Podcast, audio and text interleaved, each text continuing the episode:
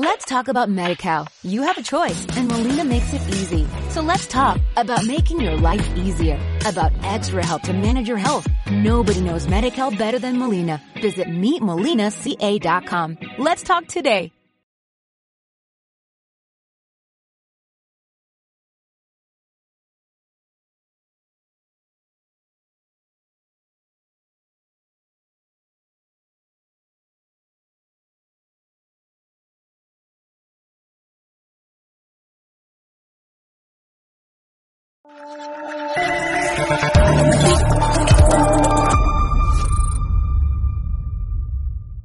Señor portavoz, poniéndote la piel de una víctima de violación o de sus familiares, ¿no crees que merecen una disculpas las víctimas de estos depredadores sexuales, sobre todo teniendo en cuenta que ya son casi 400 los beneficiados por una ley del solo sí es sí que se atendieron hasta 11 informes que les alertaban de los riesgos de que quedasen en la calle? Muchísimas gracias.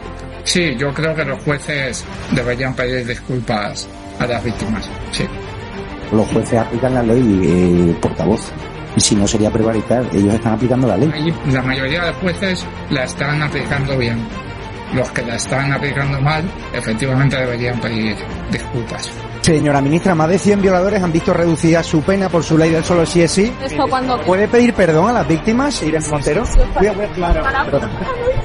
Más de 100 violadores han visto reducidas sus penas, eh, señora ministra. No te puedo oír. No oigo a los periodistas, lo siento. Señora ministra, más de 100 violadores han visto reducidas sus penas por su ley del solo sí. ¿A las mujeres más protegidas con violadores en la calle? De. Gracias a su ley. No me falta el respeto, por favor. Muchísimas gracias. Hay más violadores en la calle gracias a su ley del solo sí es sí. ¿Están más protegidas las mujeres? Gracias.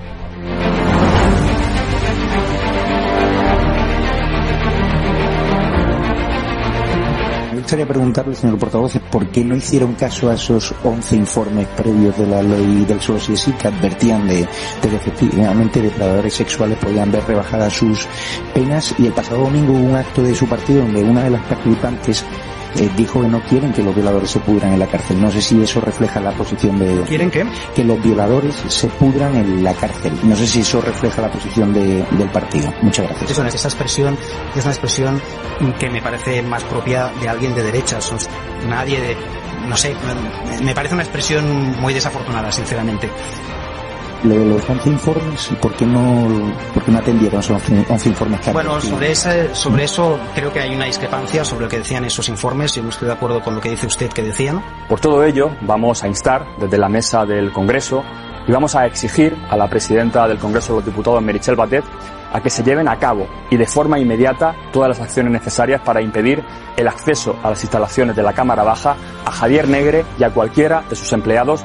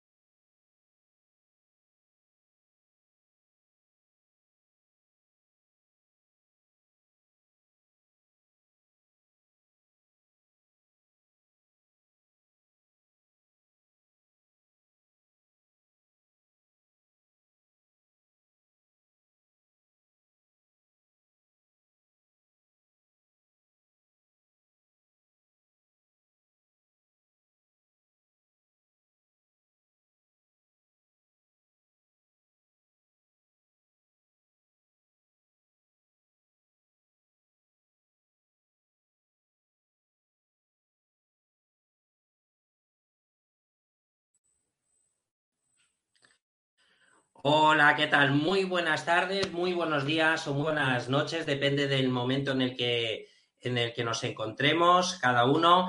Encantado de saludaros. Mi nombre es José Antonio Terrones y este es el programa Podemos Leaks, que como cada semana eh, hablamos de, de todo lo relacionado con el, partido político eh, eh, Podemos. Eh, y la verdad es que esta semana me gustaría empezar por una de las grandes obras de, uno de los grandes escritores eh, de este siglo XX, sobre todo eh, a nivel, digamos, en la, en, la zona rusa y sobre todo en la época de la, Unión, de la Unión Soviética, y nosotros que el, el grandísimo literato Alexander Solzhenitsyn. No sé si lo conocerán, bueno, es inmensamente conocido en su época. Eh, nació el 11 de diciembre de 1918 en Moscú y murió el 3 de agosto de 2008. Fue un escritor, historiador ruso, especialismo soviético y contribuyó a dar a conocer el Gulag, el sistema de campos de concentración, de campos de trabajo forzados de la Unión Soviética en el, que él estuvo preso desde 1945 al año 1956. Acabó siendo galardonado por esta maravillosa obra, que no es otra que Archipiélago eh, Gulag, que es una obra sensacional en donde, eh, digamos, se, comentan, eh, vamos, innumerables situaciones vividas en los, en los campos de, de concentración. Una, eh, digamos, un pequeño resumen en este caso, ¿no? no precisamente eh, de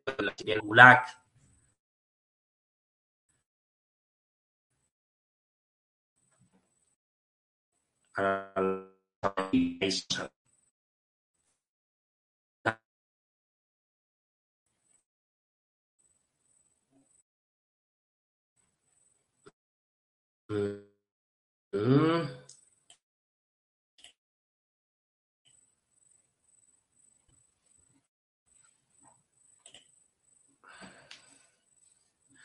Bueno, Archipiélago que es un ensayo eh, de investigación literaria, cual pues mm, se habla, por ejemplo, del arresto, de cómo se llega a ese misterioso archipiélago, eh, hora tras hora vuelan los aviones.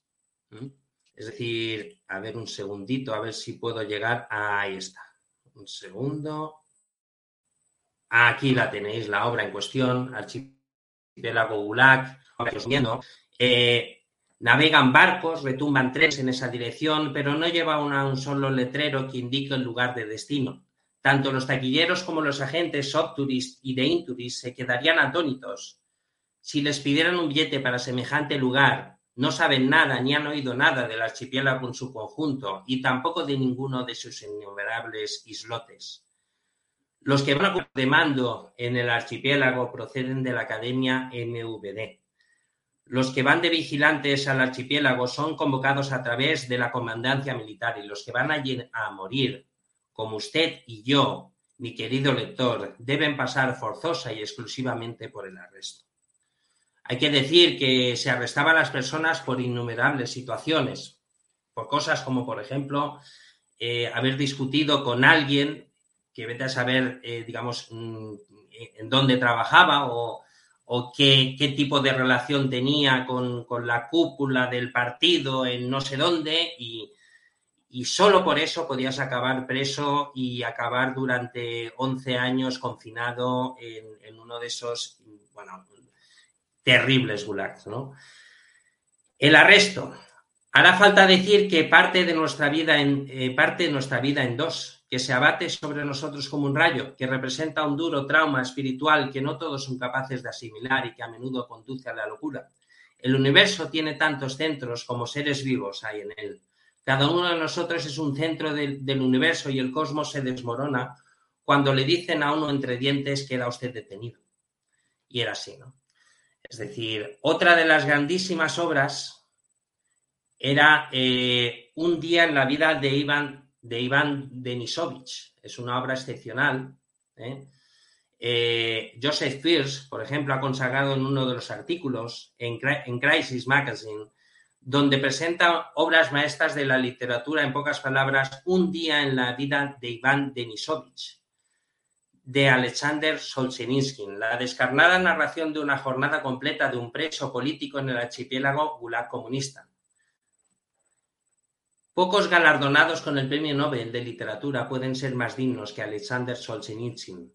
que ilustra con su vida y obra el poder de, la literatura para transformar la sociedad. Nacido en 1918, solo un año después de que la revolución bolchevique desatara el terror del comunismo sobre los pueblos de los que se conocería como la Unión Soviética, Solzhenitsyn se convertiría en una de las figuras más influyentes en la búsqueda de la libertad de su nación frente a la tiranía marxista. Condenado a siete años en los campos de trabajo soviéticos por el delito, entre comillas, de criticar a Joseph Stalin en correspondencia privada, hasta ahí llegaba. ¿eh? Y es lo que hay que entender, digamos, cómo funcionan las estructuras comunistas en las que ni siquiera la correspondencia privada es sagrada, para nada.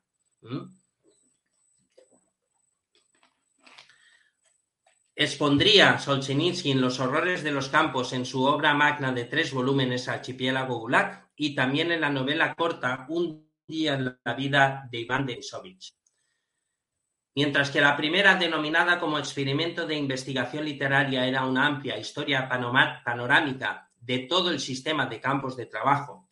La segunda se centraba en un solo día, en un campo concreto. El primero observaba el paisaje de los campos a través de un telescopio literario. El segundo ponía el día a día de los prisioneros bajo el microscopio. Solzhenitsyn se basó en su propia experiencia personal en los campos para escribir un día la vida de Iván Denisovich. El campo ficticio en el que se desarrolla la novela está basada en el campo norte de Kazajistán en el que Solzhenitsyn había pasado parte de su condena y el protagonista epónimo de la novela, Iván Denisovich en su caracterización. Hay, por tanto, una dimensión casi autobiográfica en la historia.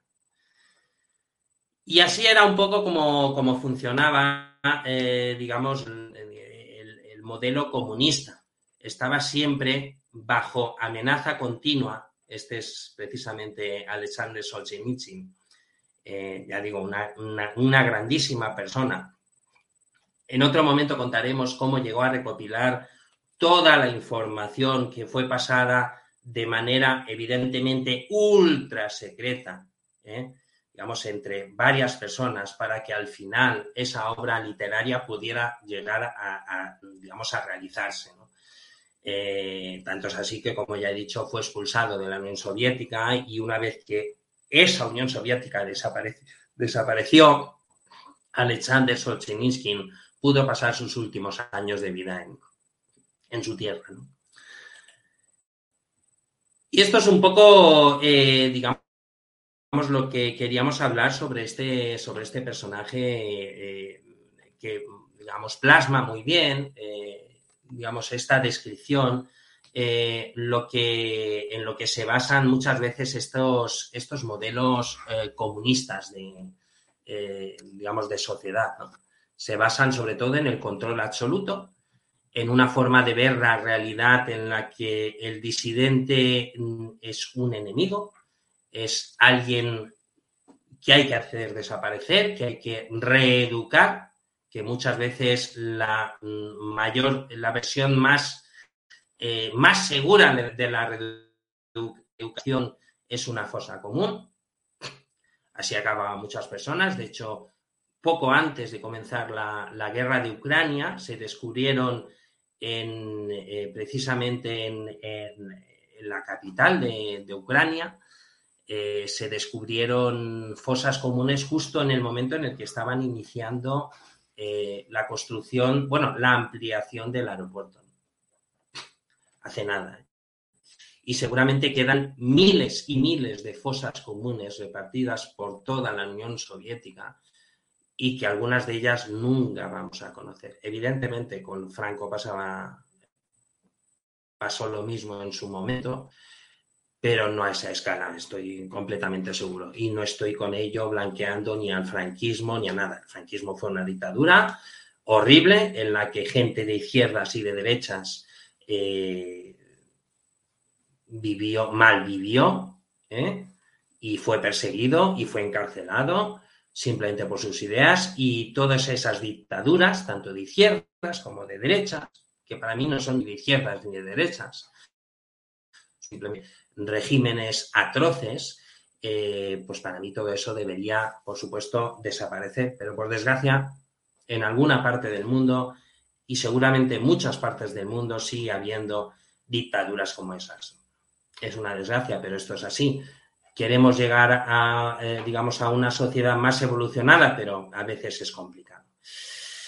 Bueno, esta semana lo que queríamos precisamente comentar es eh, cómo a la, gente crítica de, en este caso, de mi partido, de nuestro partido, del partido de algunos, cada vez menos, Podemos, eh, se la está haciendo un poco, o parece ser, por lo que está comentando, eh, digamos, en algunas personas en Podemos Asturias, le, están haciendo la vida, la vida bastante complicada, ¿no? Sobre todo a nivel de militancia.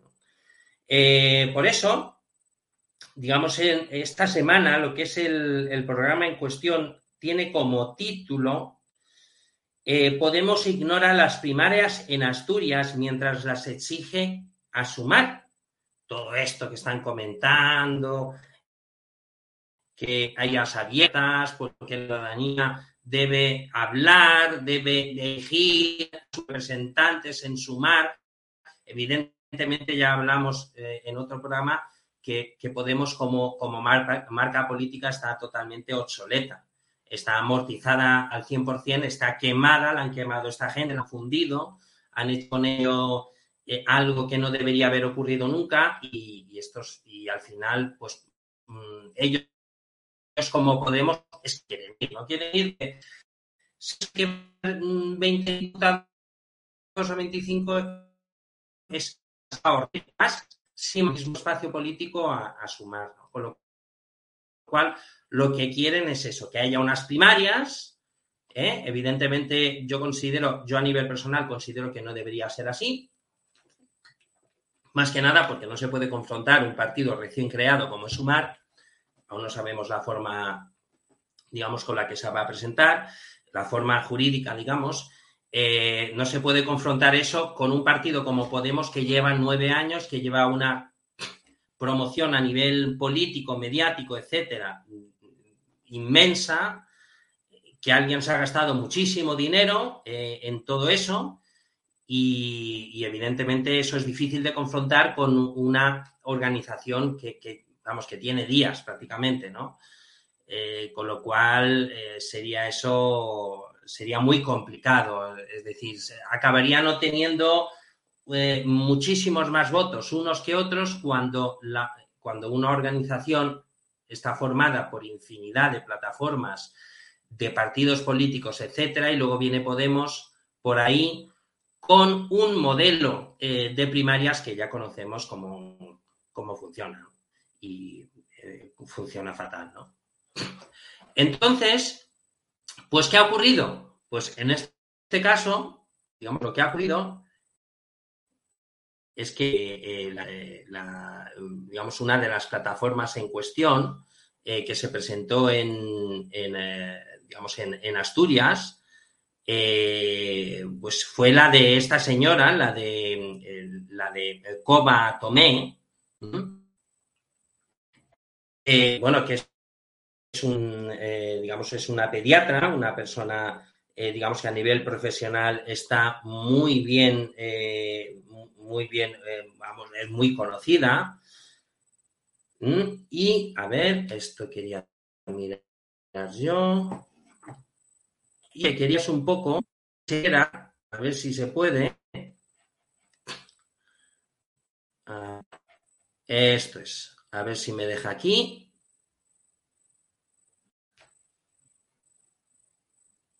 Un segundo. Ahí está. Pues como veis, aquí lo que pone es que Covadonga Tomé será la candidata de Podemos Asturias a la presidencia del Principado. ¿eh? La pediatra del Hospital de Arriondas, Covadonga Tomé, encabezará la candidatura de Podemos en Asturias en las próximas elecciones autonómicas tras imponerse en el proceso de primarias por 1.565 votos frente a los 1.150 de la actual secretaria de organización del partido, Alba González. Tomé forma parte del sector crítico de Podemos en Asturias. nucleado en torno a la figura del anterior secretario general Daniel Ripa y enfrentado a la dirección que encabeza la diputada nacional Sofía Castañón, tras otro proceso de primarias cuya legitimidad fue cuestionada por la corriente que ha obtenido el triunfo en el proceso convocado para denigrar, para designar, perdón, al cabeza de lista en mayo de 2023. Según los resultados publicados por la formación morada en las primarias, para designar a la persona que liderará la candidatura en las autonómicas, participaron 2.817 inscritos y se registraron, se registraron 102 votos en blanco y ninguno nulo. En las primarias se solventaba además la composición del resto de la lista autonómica y en ese caso también el sector crítico se ha impuesto tras situar entre el segundo y el quinto lugar a Chune Elipe, Laura Tuero, Jorge Fernández, Adriana del Oso, todos ellos integrantes de la candidatura de Tomé. Es decir, que prácticamente barrieron. Es que barrieron. Fue increíble. Por número de, de respaldos obtenidos, la quinta plaza corresponde al portavoz parlamentario de Podemos, Rafael Palacios, seguida de la líder de Somos Oviedo, Ana Taboada, mientras que la séptima y octava plaza ha, recaído también en candidatos que compartían lista con Tomé, es decir, impresionante. Alejandra Lobo y Rubén Norniella, y la novena y la décima corresponden a la de González. Tras conocerse el resultado, González ha, calificado de indiscutible la victoria de Tomé en las primarias y ha asegurado que desde ahora, como secretaria de organización, se pone a trabajar para la candidata y que cuidar Podemos y ganar Asturias. Asturias harán este camino. Bueno,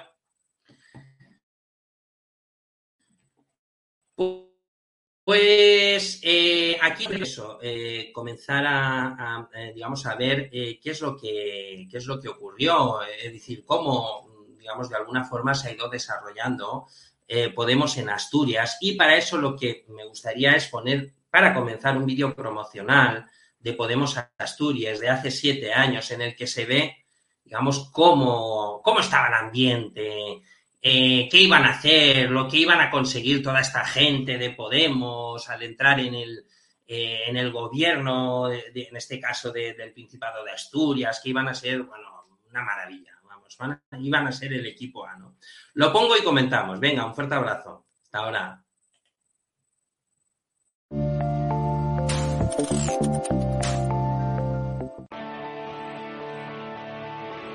Todos los días hacemos posible los servicios públicos, las pequeñas empresas, los comercios de proximidad, los cuidados de nuestra gente. Como tú, formamos parte de la Asturias que madruga, la Asturias que no se rinde. Nuestro currículum, como el tuyo, se escribe a diario. Nuestros mayores nos educaron para ser futuro y ahora somos presente. Por primera vez podemos formar un gobierno compuesto por personas solventes, por su preparación y su talento, y no por pasarse la vida entera haciendo méritos en despachos oficiales. Ahora, además de contribuir al presente de Asturias, vamos a construir un futuro para la gente decente en nuestra tierra, gobernando de forma transparente nuestras instituciones y gestionando de forma eficaz nuestros recursos. Un proyecto serio y responsable solo depende de la gente. Contigo podemos.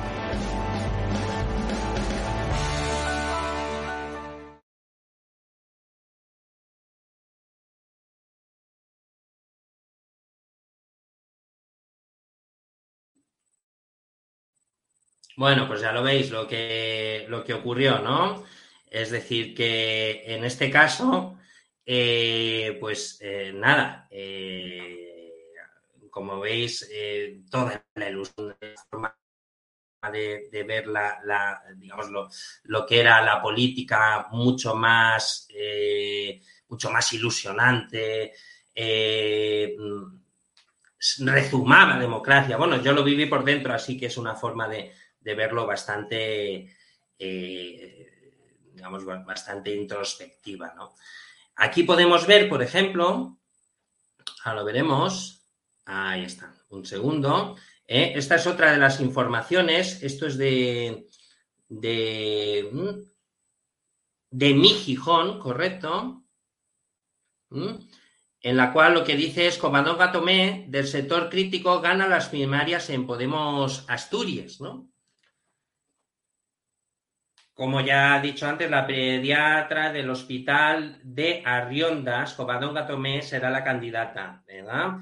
Bueno, pues eh, la candidata se enfrentaba a la lista de Alba González, a la dirección regional encabezada por Sofía Castañón. La votación ha finalizado en la medianoche de este jueves. En el proceso pugnaban la candidatura afín a la dirección regional encabezada por Alba González frente a la ex portavoz de la formación Covadonga Tomé, que abandera el sector crítico y a quien el ex líder autonómico Daniel Ripa le ha brindado su apoyo.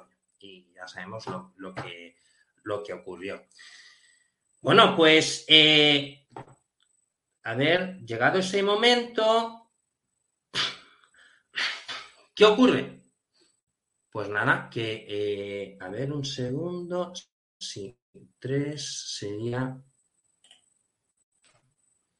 Ahí está. Pues ¿qué ocurre? Que con el tiempo, con, poco tiempo vaya, pues resulta que la candidata de Podemos en Asturias, como vemos aquí, que ganó las primarias, denuncia un plan para expulsarla que la, dirección estatal niega, ¿no? Eh, la verdad es que es muy típico esto en, Podemos. ¿eh? Covadonga Tomé, crítica en la con la línea oficial, asegura que el equipo de Belarra le ha abierto un expediente para expulsarla junto a otros integrantes de su lista, mientras la Ejecutiva Estatal le desmiente y señala que se le investiga por un supuesto caso de acoso. Impresionante. Covadonga Tomé, ganadora de las primarias para ser la candidata de Podemos Asturias a las próximas elecciones autonómicas, frente a la lista afín de la dirección estatal, ha denunciado este martes que ha sido expedientada por la ejecutiva, luego veremos el vídeo, por la ejecutiva que dirige la ministra de Derechos Sociales, Yone Belarra, Derechos Sociales, una persona que dirige un ministerio de Derechos Sociales, hace esto, ¿no? A raíz de una denuncia de la dirección asturiana. Tomé cree que el fin último de la cúpula de Podemos es su expulsión del partido después de que lleve semanas denunciando el silencio al que ha sido sometida por el equipo de Belarra desde que ganó las primarias en noviembre. La dirección estatal asegura, en cambio, que es falso que se haya iniciado ningún expediente de expulsión a Covadonga Tomé.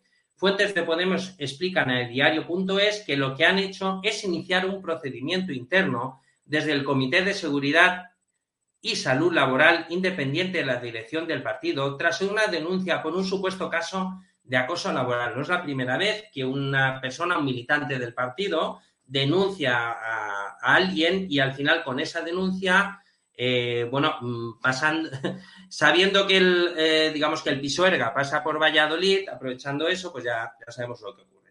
La relación entre ambos equipos es convulsa.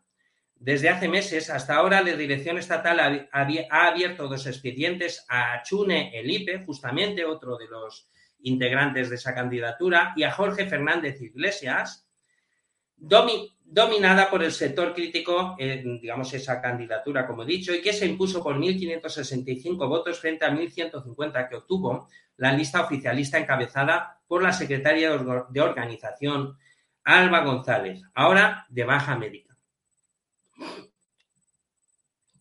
Tomé asegura que desde su partido le han advertido con la expulsión y reconoce estar sorprendida con que la actual secretaria general de Podemos, Yone Belarra, defienda vehementemente las primarias en sumar mientras desprecia los resultados internos en Asturias. Y ahora veremos eh, lo que haremos un poco aquí precisamente eh, en este poner el, donde esta, esta señora Coba, Tomé, pues precisamente habla de, lo ocurrido con, eh, digamos, con esta, con toda esta circunstancia, ¿no? Lo pongo y comentamos. Venga, un saludo. Vale. Eh, hola compañeras, os voy a pedir dos minutos de atención. Necesito que me escuchéis. soy Covadonga Tomé, soy candidata de Podemos Asturias a las elecciones de mayo y he recibido un expediente que promueve mi expulsión. Acabo de recibirlo en mi correo. Os cuento, en noviembre del 2022 gané un proceso de primarias encabezando una candidatura eh, frente a la candidata que era la propuesta y avalada por Podemos Estatal. Eh, mientras Asturias estaba ardiendo por los cuatro costados y yo estaba recorriendo la de oriente a occidente, alguien en un, algún despacho estaba eh, escribiendo mi sentencia. Eh, desde que ganamos eh, las primarias en noviembre, en estos últimos seis meses, he sido invisibilizada por parte de la dirección interina del partido, encabezada por Rafael Palacios. No me invitan a ningún acto, no me invitan a la participación en medios, eh, no aparezco en las redes del partido, no se reúnen conmigo, eh, salvo para atacarme y por supuesto no cuento con ningún tipo de recurso económico ni humano para trabajar en la campaña en la que deberíamos estar trabajando para salir triunfantes en mayo. Hace semanas, meses ya, comenzaron las expulsiones de compañeras de Gran Valía y recientemente se sancionó también al número 4 de la candidatura, Jorge Fernández, y al número 2, eh, Sunelipe. Y hoy me toca a mí. Como os digo, mientras yo recorría Asturias, mientras parte de mi familia, por cierto, estaba amenazada de evacuación por el fuego, y mientras en Asturias vivíamos una crisis eh, importantísima, alguien estaba elaborando este expediente para tratar de expulsarme. Estoy triste, estoy indignada, estoy además sorprendida de que mientras Yone Belarra defiende de forma muy vehemente las primarias en Sumar, eh, pasa olímpicamente del resultado de las primarias en Asturias, las desprecia y con eso desprecia a todos los militantes, a todos los que me respaldasteis en noviembre con vuestro voto y por extensión a todos aquellos que todavía creen en la democracia interna del partido. Tenemos que recuperarla, tenemos que parar esto. Por eso os voy a pedir que participéis en la recogida de firmas que ayer eh, ponían en marcha el exdiputado Quique López y otros compañeros que participéis en los actos que podamos poner en marcha para recuperar la fuerza, para recuperar eh, la legitimidad que realmente nunca hemos perdido eh, para poder eh, demostrar que la fuerza está en la militancia y que no se puede permitir este atropello democrático que se está ejerciendo desde la dirección interina.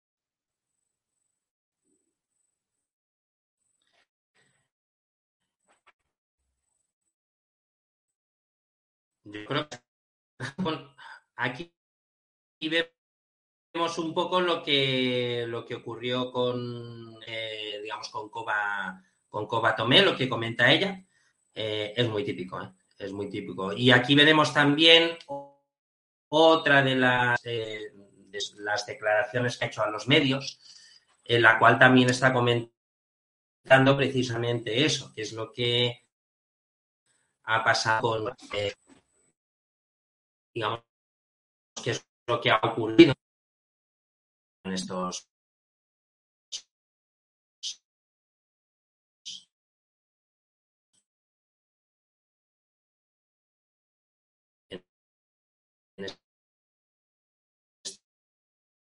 estos momentos. ¿no? No, no, no, no, no. El, no, no, no. El correo es un eh, expediente de sanción. Un expediente de sanción. No, no, no, no, no. El, no, no, no. El correo es un eh, expediente de sanción. Un expediente de sanción eh, que ni explicita los motivos por los que se me sanciona ni explicita tampoco la sanción última. Lo que ocurre es que la dinámica ha sido esta en todos los casos. Primero te sanciono y luego te expulso.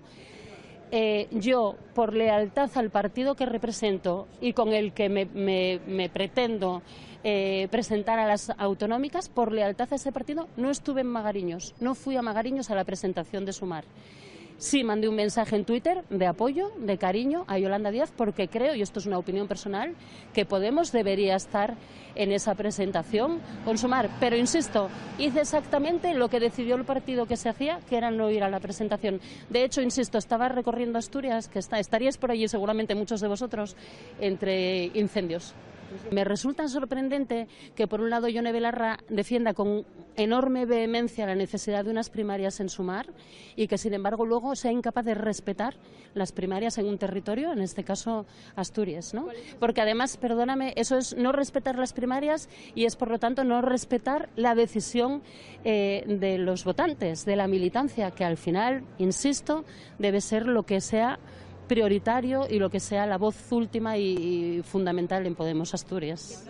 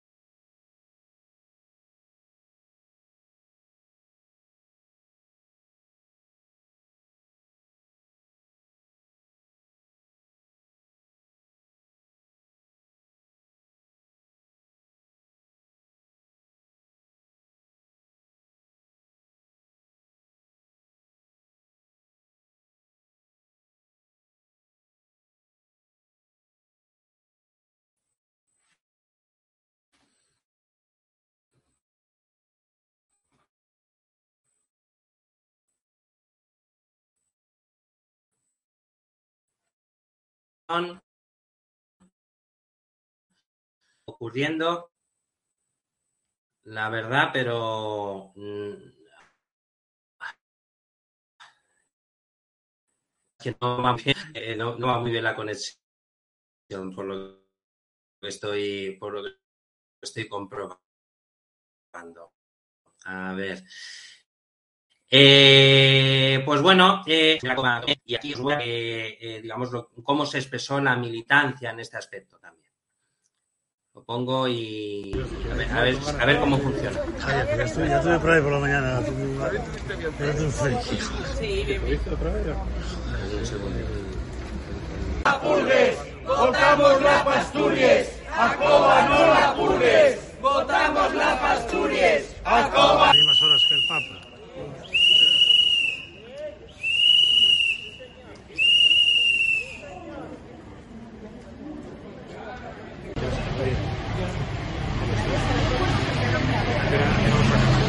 Desde las 10 hasta la 1.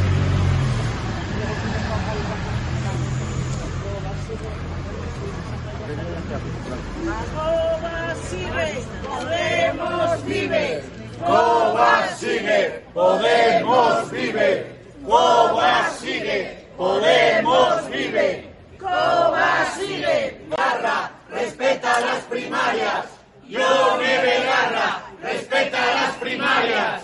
Yo Neve Garra, respeta las primarias. Yo Neve Purgas no sois nada.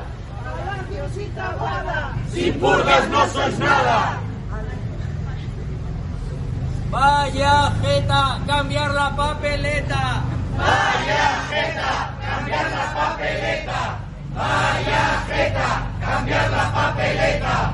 Vaya jeta.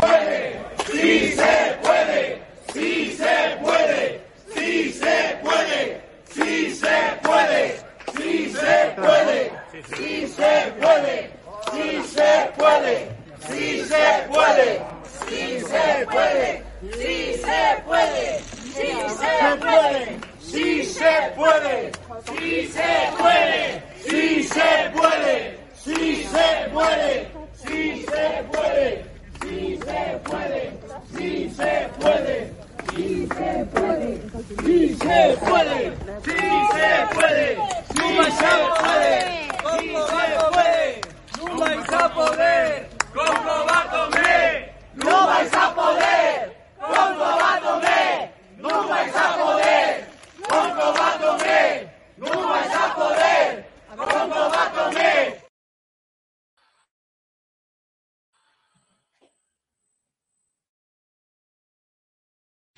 Eh, más o menos ya habéis visto cómo, qué, es, qué era lo que estaba ocurriendo.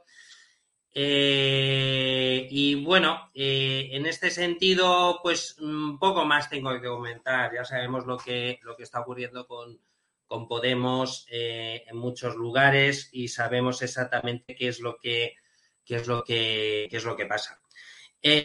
Nada, lo dejamos aquí. Eh, la verdad es que un fuerte abrazo, perdonad, eh, digamos, las, eh, las fallas un poco de, conexión que puede haber habido. Y, nada, eh, mm, simplemente, como siempre, un placer teneros aquí con nosotros. Nada, esperamos que la, la, la- la situación Podemos vaya mejorando. ¿Eh? Eh, esperemos que algún día no tengamos esta, eh, esta cúpula que no acepta críticas que no son exactamente igual que ellos, que no son de su cuerda, ideológica, política, familiar, lo que sea, ¿no? Y nada, y muchas gracias por estar ahí. Como siempre digo, eh, comentar con vuestros eh, conocidos, con vuestros amigos, con vuestros contactos, que existe un programa llamado Podemos Leaks, que habla de forma crítica con la situación eh, en otros sentidos, digamos, en el partido político Podemos. También comentar en la caja de comentarios, darle me gusta al programa y, nada, también compartir en, vuestra, en todas vuestras redes sociales eh, eh, eh,